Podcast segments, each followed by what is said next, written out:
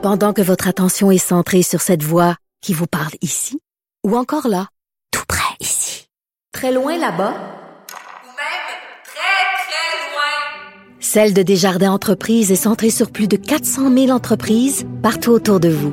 Depuis plus de 120 ans, nos équipes dédiées accompagnent les entrepreneurs d'ici à chaque étape pour qu'ils puissent rester centrés sur ce qui compte, la croissance de leur entreprise.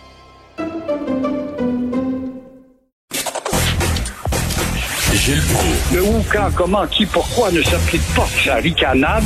Parle, parle, parle, genre, genre, genre. Gilles Proulx. C'est ça qu'il manque tellement en matière de journalisme et d'information. Voici le commentaire de Gilles Proulx. Gilles, les Canadiens anglais sont en train de devenir complètement cinglés là, à propos de Justin Trudeau. Puis ils l'ont toujours été, mais l'hypocrisie étant ce que c'est avec sa profondeur. Mais là, on voit que les sottises qu'on entend depuis euh, Toronto notamment, surtout depuis que Justin Trudeau a reconnu sur le bout des lèvres, faut-il dire le bout des lèvres, la nation québécoise, son droit de modifier sa constitution et puis interpréter le français comme la seule langue officielle, ça ne marche pas. Voilà les avions dans les airs en 95, on vous aime le Québec. Alors les hystériques de Toronto euh, parlent euh, en tout cas, des pauvres petits anglo-québécois ici qui sont malmenés viennent à la défense de cette minorité la plus dorlotée au monde. Et massivement, disent-ils, ils vont quitter le Québec comme on l'a fait en 77 où 60 000 anglos avaient sacré camp du Québec, ce qui est complètement faux faux, galvaudés et charroyés. S'ils avaient quitté, c'est drôle qu'ils sont revenus. La preuve, est-ce que la Gazette a diminué son tirage suite à ce départ de 100 000... euh, Est-ce que la radio de CJD qui nous crache dessus régulièrement a fermé ses zones, faute d'auditeurs et 100 000 de moins? Non. Est-ce que McGill et Bishop et Concordia ont vu leurs effectifs diminuer? Non. Mais on pourrait parler, par contre, de notre ce qui a été diminué. Mais là, la Alors, façon dont il arrêtez de parle, broyer, la façon, dont, la façon dont il parle des Canadiens anglais, c'est comme si Justin Trudeau était tout content de ça, puis qu'il avait dansé à samba, puis qu'il avait dit oui, non, Justin Trudeau, tout ce qu'il a dit, c'est vous avez le droit de faire ça. Effectivement, j'ai parlé à mes conseillers constitutionnels, c'est légal, je peux pas m'y opposer, et c'est tout ce qu'il a dit là. Il a pas, il a pas, il a pas sauré le champagne là. Mais eux autres, ils disent qu'il est mou. Puis là, dans le National Post, on dit qu'on s'ennuie de son père, lui, puis savait les mettre à leur place, les nationalistes. La belle démagogie. Oui, Trudeau a dit, a interprété ce que ses conseillers lui ont dit sur le bout des lèvres. Ben faut oui. pas l'oublier, là. Ben oui, vous avez Alors. vu ça, Gilles, d'ailleurs, parlant de Justin, il s'est excusé auprès des Italo-Canadiens, les Canadiens d'origine italienne, parce qu'ils ont été, euh, certains ont été bien sûr là, emprisonnés pendant la Deuxième Guerre, parce qu'ils étaient considérés peut-être comme des espions, des ennemis, mais il s'est toujours pas excusé envers les Québécois qui ont été arrêtés injustement en 1970. Il refuse de le faire. Oui, ça, ça presse pas, c'est pas important. Peut-être dans la nuit des temps, quand nous serons éteints, on parlera de ça. Comme euh, ça a pris bien du temps aussi pour envoyer des excuses aux, Cadiens- aux, aux Acadiens. Il y a eu les Japonais aussi durant la guerre qui travaillaient chez nous, qui euh, évidemment faisaient partie du euh, triangle Tokyo, Berlin et Rome. Alors de là, les Italiens avec leur pardon. Mais le patriote, euh, pardon, les, les 1970, la crise d'octobre, ça c'est un fait divers. C'est simplement des voyous qui voulaient perturber la société. Par contre, c'était pas politique. On n'a pas d'affaire à s'excuser. C'est un peu ça la mentalité. Oui, tout à fait. Je vais profiter pendant que vous êtes là, euh, vous, euh, historien amateur, euh, euh, de, de, de nous parler des patriotes, la fête des patriotes lundi. Et euh, moi, j'ai lu que les patriotes n'étaient pas nécessairement indépendantistes, hein, que le mouvement indépendantiste est venu après, c'est plus moderne, que c'est pas vraiment ce qu'ils voulaient. Mais qu'est-ce qu'ils voulaient les patriotes à l'époque? C'est très intéressant que tu ouvres cette parenthèse parce qu'on croit, on associe ça. Dans le fond, euh, ils voulaient tout simplement une égalité. La preuve, c'est qu'ils étaient associés avec des patriotes du Haut-Canada également, c'est-à-dire de l'Ontario. Et euh, faut pas oublier que Louis-Joseph Papineau, à la fin de sa vie, il compté souvent de s'annexer aux États-Unis quand à y être. Alors voilà. Mais lundi, on célèbre donc le courage des patriotes. Donc, ils ne battaient pas nécessairement pour la souveraineté du Québec ou un élargissement de l'autonomie pour le Bas-Canada. Mais euh, pourquoi sont-ils se sont-ils révoltés?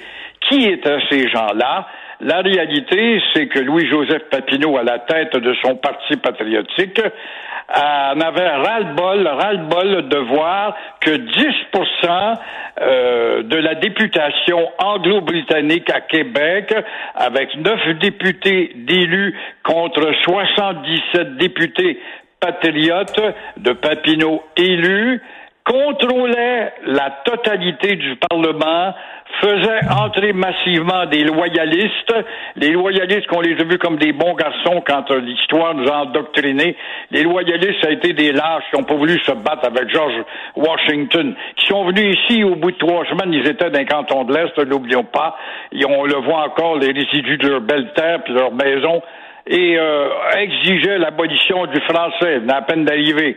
Aussi, euh, cette même petite minorité de neuf députés contre 77 faisait rentrer à pleine porte une immigration irlandaise notamment, dont une qui a amené le choléra qui a provoqué 100 000 morts, tout ça pour angliciser le, le Québec.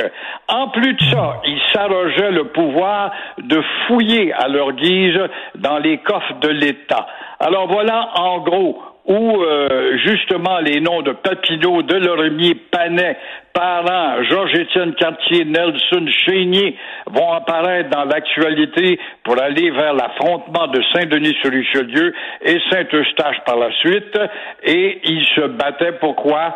Pour la naissance de la démocratie, ce pourquoi Bernard Landry a décidé de laïciser, de rendre cette fête jour férié. D'ailleurs, dimanche, dans le Journal de Montréal, j'aurai l'honneur de publier un récit beaucoup plus ah. détaillé sur ce jour-là. On voulait être traité de façon égale. Hein? C'est exactement le, dire, le, combat des Noirs aux États-Unis. C'est le même maudit discours qu'aujourd'hui. On cherche l'égalité en se faisant rabrouer à coups de masse à la tête, puis coups de peinture dans le visage. Ils nous traitaient tous les mots, puis on est des lamentables, parce que leur mentalité, de la petite école à leur mort, est celle qui euh, leur fait croire qu'ils ont conquis, ils ont battu ces plaines d'Abraham, en oubliant qu'à deux reprises, nous avons sauvé leur beau pays britannique. Mitch Garber, hier, le millionnaire euh, canadien, euh, ben, en fait montréalais, anglophone, euh, il était à CGAD. Évidemment, les deux chialaient contre la loi 96, qui est une loi timide, mais les deux trouvaient ça bien épouvantable. Et là, Mitch Garber, il a dit, vous savez, le journal à Montréal, il dit en anglais, Journal of Montreal, c'est un organe de propagande souverainiste. C'est ça qu'il a dit. C'est pas un vrai journal. Contrairement à de Gazette, ça c'est un journal. Ça c'est pas biaisé de Gazette. Ça c'est tout à fait objectif. Mais c'est drôle. Je lis aujourd'hui le journal de Montréal. Il y a Véronique Tremblay qui a une chronique. Elle est pas souverainiste. Il y a Thomas Mulcair qui a une chronique. Il n'est pas souverainiste. Il y a Nathalie Grabli-Lévy qui écrit Je ne crois pas qu'elle soit souverainiste. Lui il dit c'est un organe de propagande pour la souveraineté mais il oublie que l'organe de la Gazette en a été un de combat, et on se souvient qu'en 1839, lorsqu'on avait voté une résolution pour compenser les familles des patriotes qui avaient vu leurs fermes brûlées, leurs cheptels tués, leurs femmes violées à Saint-Eustache et dans les alentours. On voulait donner une compensation parce qu'on avait fait la même chose au Haut-Canada. Alors là, tout de suite, tout de suite au Haut-Canada, les journaux anglais ont dit, ah oui, c'est normal. Ils se battaient pour la démocratie. Mais chez nous, no way! Et la Gazette va encourager les pompiers de Montréal qui étaient des Anglais, qui vont aller euh, se fermer les yeux et brûler, euh, percer leur boyau pour qu'on ne puisse pas éteindre le Parlement qu'on venait de brûler. Alors, la Gazette n'a pas de leçon à donner à personne, mais évidemment, elle profite de l'ignorance crasse des gens. Et combien de patriotes ont été pendus? Douze patriotes, dont un deux fois, parce que la corde avait brisé. Imagine-toi le fair play et on leur monté sur l'échafaud pour leur prendre une deuxième fois. Et là, c'était au coin ici là, de, de Delormier et, euh, et euh, euh, voyons Notre-Dame. Et exact. C'est ça, juste au le pied du courant parce qu'à l'époque, le fleuve s'étendait jusqu'à la porte de la prison qui est encore là et qui est un souvenir douloureux dans, dans notre histoire, mais on la connaît pas. Et d'ailleurs, on pourrait profiter justement du week-end pour regarder le film de Falardeau. Euh, Là-dessus, qui était magnifique, le film de Falardeau avec Luc Picard. Oui, Oui, et qui a été euh, magnifique là-dedans. Et en même temps, c'est une leçon d'histoire. Et on voit les dernières heures du chevalier de Lorimier qui a été courageux jusqu'à la corde. Tout ça, pourquoi de Lorimier? Parce que après 1837, en novembre, à Saint-Denis-sur-Richelieu, là, les Anglais avaient dit, oui, ils étaient en état de défense, les pénalités n'étaient pas aussi sévères. Ah, par la suite, il est arrivé euh, le docteur Jean-Olivier Chénier à Saint-Eustache. Là, pour eux autres, ça avait été interprété comme une offensive de la part des patriotes.